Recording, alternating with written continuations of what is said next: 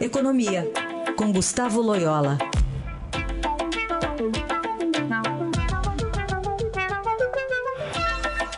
Loyola, muito bom dia. Bom dia, Carol. Bom, a gente tem um, no ano passado alguns economistas que estavam afirmando que o aumento do número de trabalhadores informais traria de volta as vagas formais. Mas um levantamento feito pelo Credit Suisse, com base em outras seis recessões vividas pelo país, está descartando essa tese, então apontando que a alta na informalidade não antecipa a volta do emprego formal. É, você concorda com isso? Como é que você vê essa situação do, da retomada do emprego e a demora para ela?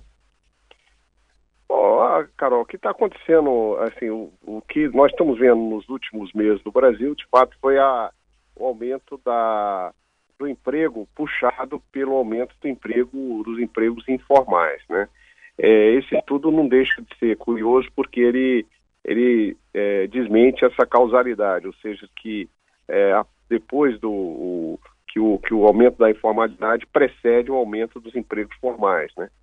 É, o que nós estamos vendo no mercado de trabalho justamente é uma recuperação muito lenta, é, ela, ela vem sendo de certa forma consistente, tem acontecido mês a mês, embora no último mês a gente tenha tido aí uma, uma surpresa negativa nos números do, do CAGED, mas é uma recuperação muito, muito, muito lenta, o que é, é, indica né, para os próximos meses é, também que o emprego não vai dar uma é, não vai retomar de maneira muito rápida. Quer dizer, a expectativa de, de, é, né, nossa é de que a recuperação do emprego nessa recessão é muito lenta, inclusive mais lenta do que nas recessões anteriores. Né? E, é, existe existe uma, uma, uma, uma certa é, muitas incertezas é, aí presentes e há uma relutância é, por parte dos empregadores né, de retomarem aí a oferta de empregos. É, há também um, é, um, endividamento grande das empresas, né, que elas não têm hoje muito fôlego financeiro para retomar muito suas, suas atividades, é, principalmente expandindo essas atividades.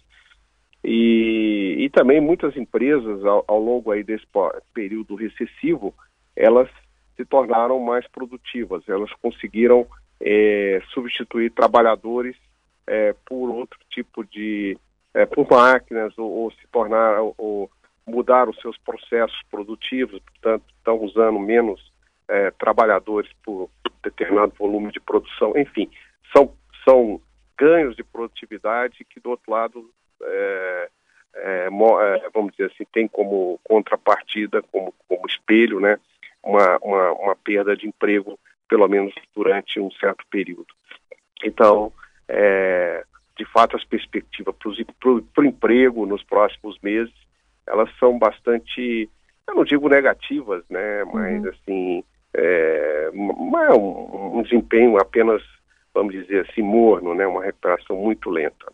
O, o que a gente entende é que então, o mercado informal, que tem custos menores, é mais fácil de, de, de ter alguma retomada. E, e, o formal, enfim, espera a, a, economia se consolidar, ter certezas mais claras sobre o futuro para se é, inchar de é. novo, é. né? Não, na realidade até porque assim, não existe um, muitas é, não existe uma substituição entre emprego formal e emprego informal, hum. né? É, não, não, é assim, quer dizer, são, existem empresas que são formais e que só empregam é, em trabalhadores formais. O, o que existe na, na, prática é que os desempregados acabam buscando fazer bicos, é, começam a encontrar atividades é, alternativas para poder é, ter alguma renda, né? Então isso, isso, isso tende a aumentar a proporção dos empregos informais. E, e, evidentemente, enquanto os empregos formais não vêm, é, essas pessoas continuam se dedicando a, essas, a esses trabalhos é, mais na, na, na informalidade, é, sem carteira assinada, né?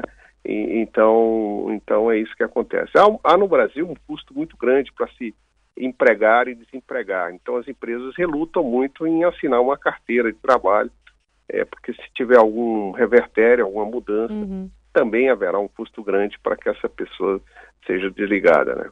É, esse detalhamento tem também um, um recorte interessante, que é o bico para famílias de classes de menor renda. Aí, então, 70% da população mais pobre foi em busca de trabalhos informais eventuais para bancar esse orçamento doméstico, né, no, no último ano.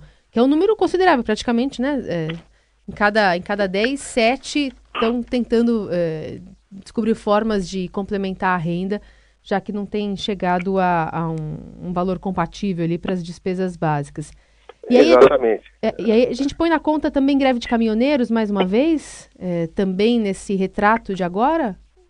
Ah, nos números mais recentes do, do, do emprego, né, de, é, é, sim, eu acho que há, uma, há uma, um efeito da greve dos caminhoneiros, é, embora grande parte desse efeito deve se dissipar ao longo dos próximos meses, né? Uhum. Mas sem dúvida, o, a greve dos caminhoneiros tem, teve uma influência negativa sobre o crescimento da economia e sobre o emprego, né? Isso os dados estão claramente mostrando. Né? É. Muito bem, Gustavo Loyola, que volta na quarta-feira a falar mais sobre economia aqui pra gente na faixa das oito, no Jornal Dourado. Obrigada, até mais. Até mais, tchau.